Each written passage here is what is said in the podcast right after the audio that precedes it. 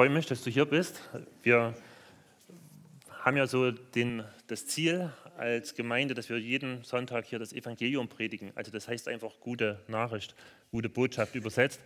Und ich wünsche mir, dass du das heute ganz neu verstehst. Vielleicht zum ersten Mal, vielleicht, dass es noch ein Stück tiefer rutscht. Ähm, wenn ihr schon einige Predigten gehört habt, live oder im Internet oder irgendwie, dann habt ihr bestimmt solche Sätze gehört wie Gott liebt dich bedingungslos oder Gott mag dich, er liebt dich so, wie du bist. Und heute möchte ich das mal in Frage stellen. Stimmt das wirklich? Liebt Gott dich wirklich bedingungslos?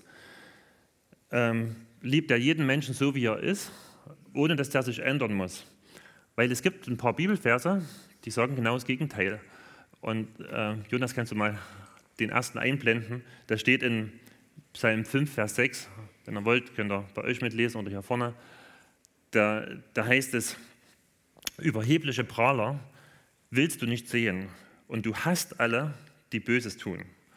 Also hier steht eindeutig, Gott kann Leute, die angeben, nicht leiden. Das steht auch an anderen Stellen von der Bibel, dass er gegen die Stolzen ist, gegen die Hochmütigen. Und hier steht sogar, dass er Leute hasst, also jeden, der Böses tut.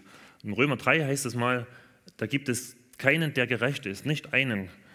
Da ist keiner, der Gutes tut, auch nicht einer. Also das heißt, jeder Mensch, der tut Böses, also nach dieser Definition, das würde ja bedeuten, dass Gott jeden Menschen hasst.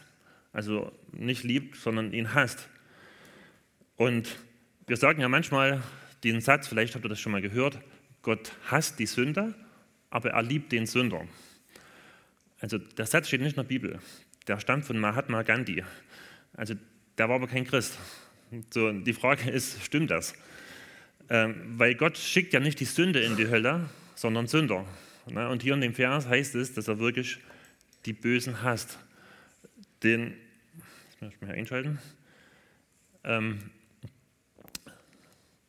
es gibt noch einen Vers, Psalm 11, Vers 5, da heißt es, der Herr prüft den, der nach seinem Willen lebt, doch wer sich von Gott abwendet und Gewalt liebt, den hasst er aus tiefster Seele also wird da nochmal betont, dass, dass Gott so leidenschaftlich hassen kann. Also jeden, der sich von ihm abwendet. Und wie passt das jetzt zusammen? Dass in vielen Predigten der Satz vorkommt, Gott liebt dich bedingungslos, er liebt dich so, wie du bist. Und hier steht, Gott kann mit Leidenschaft alle hassen, die böse sind, die ohne ihn leben. Und heute soll es um diese Frage gehen. Liebt dich Gott wirklich bedingungslos? Und die Antwort darauf das ist ein Ja und ein Nein. Und ich möchte das erklären. Also Gott zeigt uns seine Liebe auf verschiedene Art und Weise. Und so zwei Arten möchte ich euch zeigen, wo er uns wirklich bedingungslos liebt. Und so die dritte Art, was eigentlich so die stärkste Form seiner Liebe ist, die erfährst du nur, wenn du gewisse Bedingungen erfüllst. Ähm, wir lesen in der Bibel, dass Gott, äh, dass die ersten Menschen sich gegen Gott aufgelehnt haben die Bibel nennt das Sünde, also wenn wir gegen Gott rebellieren, wenn wir ohne ihn leben wollen. Und, und Gott hatte sie gewarnt und hat gesagt, wenn ihr das tut, wenn ihr euch gegen mich auflehnt, dann müsst ihr sterben. Also das ist in der Bibel immer so. Ne? Die Strafe für die Auflehnung gegen Gott, gegen Sünde, sagt die Bibel, ist der Tod. Und die ersten Menschen, die haben gegen Gott rebelliert und die sind nicht sofort gestorben, aber die haben sofort gemerkt, da hat sich jetzt mit einem Schlag was Gewaltiges geändert. Also nachdem sie das Verbotene getan hatten, die fühlen sich auf einmal schuldig. Also das, ähm, Gott hat verboten, von dem Baum zu essen, sie haben davon gegessen und da ist sofort Schuld da. Als nächstes ist Angst da vor Gott. Sie merken, ich kann diesem Gott, der bis jetzt mein Freund war, dem kann ich nicht mehr ohne weiteres begegnen. Also sie merken, wir sind Gottes Feinde geworden. Also der könnte mich jetzt bestrafen. Sie schämten sich auf einmal. Ne? Scham ist ja sowas, wo ich zutiefst merke, ich als Person bin unwürdig, ich, äh, ich genüge nicht den Anforderungen. Und sie schämen sich vor Gott, sie schämen sich voreinander und sie hatten auf einmal Misstrauen. Misstrauen gegenüber, sie merken, in mir ist jetzt was Böses da, das ist in dem anderen wahrscheinlich auch da. Und sie, und sie haben auf einmal Angst voreinander und denken, der andere könnte das Böse, äh, könnte meine Schwachheit ausnutzen. Und Sie entfremden sich Gott gegenüber und sich selber. Also sie leben zwar noch körperlich, aber geistlich sind sie schon tot. So bezeichnet es die Bibel. Die Bibel sagt mal, Gott ist die Quelle des Lebens. Also wenn man mit ihm verbunden ist, lebt man. Und in dem Moment, wo ein Mensch sich von Gott trennt, dann, dann tritt dort der Tod ein. Könnt ihr im Garten beobachten, wenn ihr von einem Baum einen Ast abschneidet, dann sieht der Ast noch genauso lebendig aus wie vorher. Die Blätter sind noch grün und alles. Aber wenn er dann eine Weile so Last äh, irgendwo hinstellt, dann fängt er an zu vertrocknen. Ne? Das ist so ein Bild. So, die ersten Menschen, die sahen noch lebendig aus, aber sie waren schon geistlich tot und später sind sie auch körperlich gestorben. Und seit dieser Rebellion ähm, sind wir Menschen Gottes Feinde geworden. Äh, die Bibel macht deutlich, wir hätten eigentlich nichts anderes verdient als Gottes Zorn. Also dass Gott uns immer wieder zeigt, wie sehr er die Sünde hasst und damit auch den Sünder. Ähm, dieser Zorn, der ist immer gegenwärtig. Ne? So, so, lesen wir das zum Beispiel in Römer 1, dass Gott über Ungerechtigkeit, über Sünde, dass er da zornig ist. Und trotzdem hat Gott die ersten Menschen nicht getötet oder auch uns jetzt nicht sofort, sondern er tut uns jeden Tag Gutes, weil er möchte, dass diese Freundschaft zu ihm wiederhergestellt wird. Und er zeigt den ersten Menschen einen Weg, wie sie trotz dieser Sünde weiter auf dieser Welt leben können. Und seitdem beschenkt Gott jeden Menschen, egal ob er an ihn glaubt oder nicht, jeden Tag mit Gutes. Ich lese euch mal zwei Bibelstellen vor. Da heißt es in Matthäus äh, 5, Vers 45, Gott lässt seine Sonne aufgehen über Böse und Gute und lässt regnen über Gerechte und Ungerechte. Oder Psalm 145, Vers 9, Gott ist gut gegen alle, sein Erbarmen ist über alle seine Werke. Also das, das macht das deutlich, dass, dass Gott, äh, das ist so eine Form von Gottes Liebe. Ne? So Theologen bezeichnen das als die allgemeine Gnade Gottes. Also das, das steht jedem Menschen offen, egal ob du an Gott glaubst oder nicht, egal ob du ihn liebst oder ihn verspottest. Gott gibt dir jeden Tag Gutes. Ich lese mal noch aus äh, Apostelgeschichte 14, da wird es auch nochmal deutlich. Ab Vers 16, da heißt es, zwar ließ Gott in der Vergangenheit alle Völker ihre eigenen Wege gehen, doch er gab sich ihnen schon immer zu erkennen, indem er ihnen Gutes tat. Er ist es, der euch vom Himmel her Regen schickt und euch zu den von ihm bestimmten Zeiten reiche Ernten schenkt. Er gibt euch Nahrung im Überfluss und erfüllt euer Herz mit Freude. Also da macht es deutlich, diese Verse, die machen das deutlich, dass Gott wirklich äh, möchte, dass es uns Menschen gut geht. Er freut sich drüber, wenn, nochmal zurück, wenn Menschen sich freuen. Also die Bibel macht deutlich, Gott selber hat dich im Leib deiner Mutter geformt. Also er wollte, dass es dich so gibt, wie du bist. Er gibt dir die Luft zum Atmen. Er gibt dir die Möglichkeit, äh, atmen zu können. Hier vorne sind noch ganz viele freie Plätze oder auch so zwischendrin.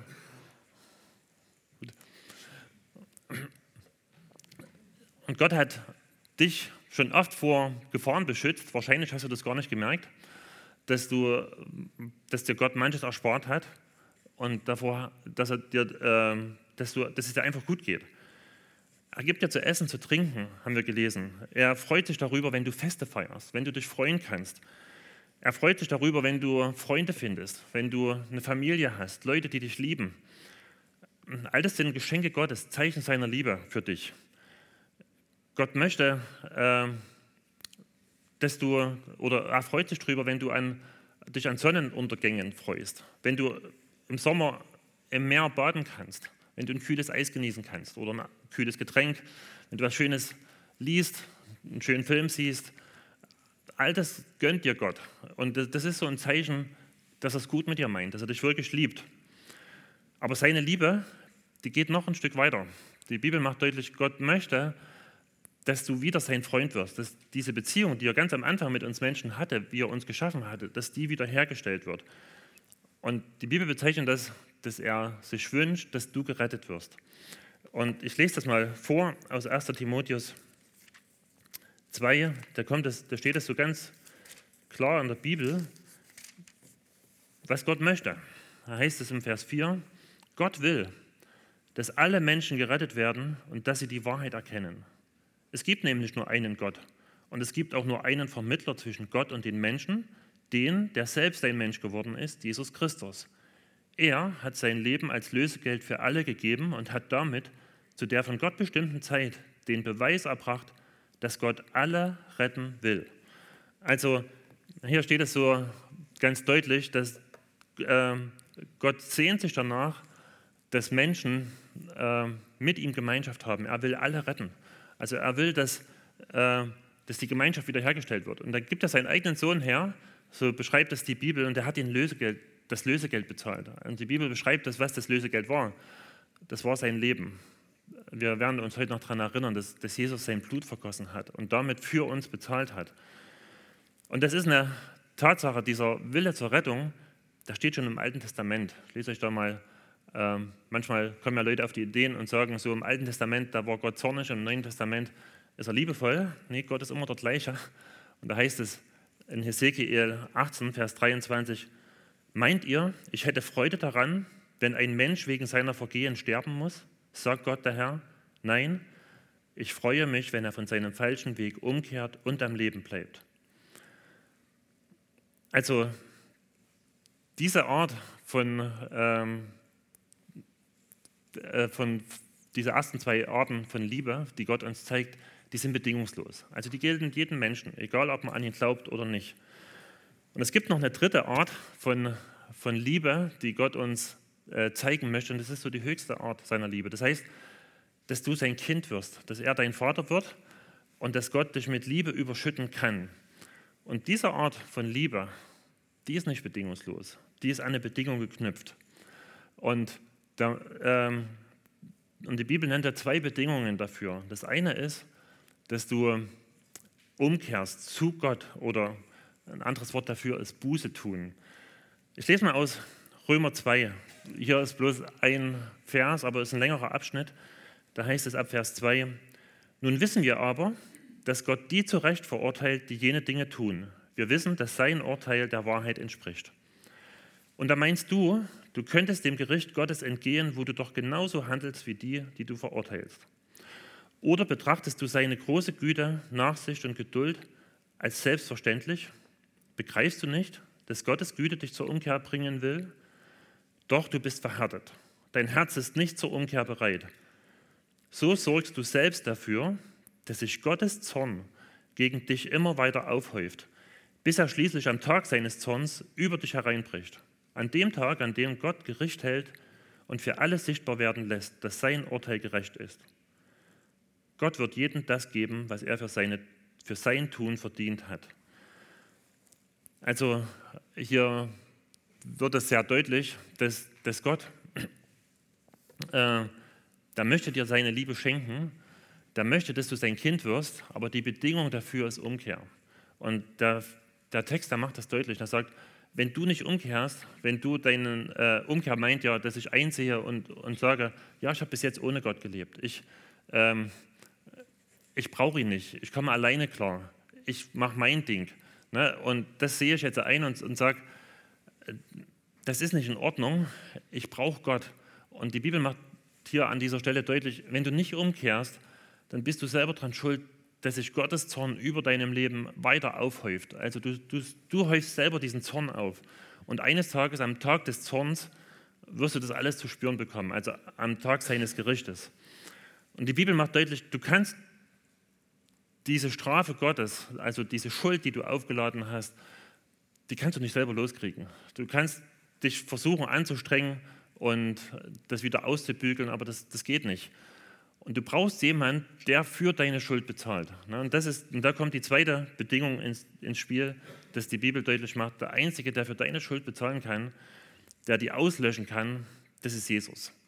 Und da heißt es ähm, in Johannes 1, ich lese das mal vor.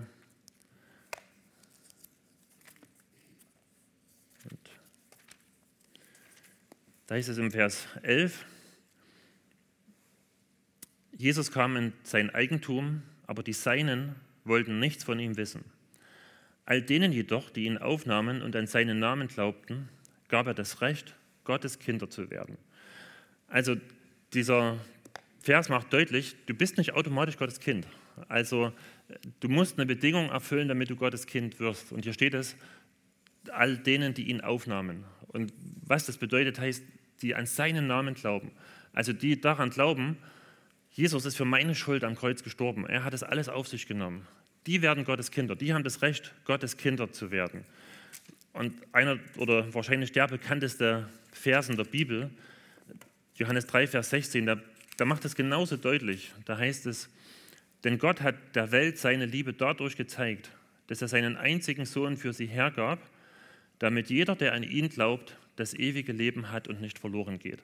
Also da kommt das wieder so deutlich. Ne? Gott liebt diese Welt. Also obwohl, er, obwohl eigentlich jeder Mensch seinen Hass, seinen Zorn verdient hat, liebt Gott uns gleichzeitig. Und er liebt uns so sehr, dass Gott seinen einzigen Sohn hergibt, das Liebste, was er hatte, und lässt Jesus sterben für uns, zeigt uns damit bedingungslos seine Liebe.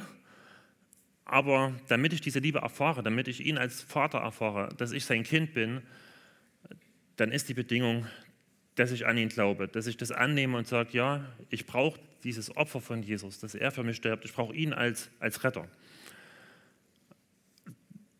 Und die Bibel macht deutlich, wenn du diese zwei Bedingungen nicht erfüllst, dann erlebst du zwar jeden Tag noch weiter Gottes Liebe, also er lässt weiter die Sonne aufgehen, er lässt es weiter regnen, er gibt dir weiter viele gute Dinge, aber das ist alles, was du von Gottes Liebe erleben wirst. Wenn du bis zu deinem Lebensende so bleibst und, und nicht zu ihm umkehrst, dann sagt die Bibel äh, ganz deutlich, dann, dann wirst du bei dem Gericht, wo Gott mal jeden Menschen richten wird, wirst du verurteilt werden. Und die Bibel macht äh, das deutlich, dass, dass das ein, schlimme Auswirkungen hat. Also das bedeutet, dass Gott dich für immer von sich wegschickt. Die Bibel macht deutlich, in Gottes Familie oder in Gottes Familie, das sind nur Freiwillige. Nur Leute, die sagen, ich möchte mit Gott Verbindung haben. Oder auch im Himmel, ne? das ist ja dann logisch. Dann sind nur Leute, die dort freiwillig sind, die sagen, ich genieße es, mit Gott Gemeinschaft zu haben. Ich möchte mit ihm zusammen sein. Wenn jemand sagt, ich will mit Gott nichts zu tun haben, ich will mein eigenes Leben leben, dann zwingt Gott dich nicht, eine Ewigkeit mit ihm zu verbringen. Er lässt dir deinen Willen. Und er lässt es zu, dass du sagst, ich möchte ohne Gott leben. Das bedeutet dann aber, äh, dass du an einem Ort bist, die Bibel nennt diesen Ort Hölle, wo du nichts mehr von Gottes Liebe spüren wirst. Also hier auf dieser Erde spürst du, ob du das willst oder nicht, jeden Tag Gottes Liebe, ob du an ihn glaubst oder nicht. Aber wenn du einmal für immer von Gott getrennt bist, dann wirst du nichts mehr von Gottes Liebe spüren. Und das ist das Schlimmste, was passieren kann. Das ist das Schlimmste, was, was ein Mensch passieren kann. Und die Bibel oder Jesus selber beschreibt es als so ein Ort der, der Qual, wo Leute das eine Ewigkeit lang bereuen, dass sie dort sind. Und äh, aus dem Grund ruft dich Gott heute auf und, und sagt, nimm doch mein Angebot an. Du, du kannst es ändern. Du kannst in meine Familie kommen. Und viele von euch, die, die gehören zu Gottes Familie, die wissen, dass sie Gottes Kinder sind, dann freut euch drüber, dass ihr auf so viele Arten Gottes Liebe erlebt und dass ihr nicht nur seine allgemeine Gnade erlebt, sondern so ganz speziell, dass er erlebt, ja, er hat seinen Sohn für mich geschickt, meine Schuld ist vergeben, ich darf Gott als Vater erleben, darf mit all meinen Problemen zu ihm kommen und er sorgt für mich. Und wenn du noch nicht Gottes Kind bist, dann wäre heute die Chance zu sagen, ich mache mich auf den Weg und möchte Gott begegnen. Ich lese mal noch, was nach Johannes 3, Vers 16 steht. Da heißt es ab Vers 17, Gott hat seinen Sohn nicht in die Welt gesandt, um sie zu verurteilen, sondern um sie durch ihn zu retten. Wer an ihn glaubt, wird nicht verurteilt. Wer aber nicht glaubt, ist damit schon verurteilt, weil er nicht an den Sohn Gottes geglaubt hat. Das ist das, wie das die, die Bibel beschreibt. Und wenn du da Fragen dazu hast und sagst, ich, ich möchte gerne in Gottes Familie kommen, weiß aber nicht wie, dann lade ich dich ein, nach dem Gottesdienst hervorzukommen. Da wird es ein Gebetsteam geben, die reden mit dir oder kommen zu mir oder jemand anders, wo du weißt, da ist mit Jesus unterwegs. Wir wollen dir das gerne erklären, wie, wie du Frieden mit Gott machen kannst. Wir werden jetzt noch ein Lied singen und dann werden wir zusammen das Abendmahl feiern. Das erkläre ich gleich nochmal, wie wir das heute machen.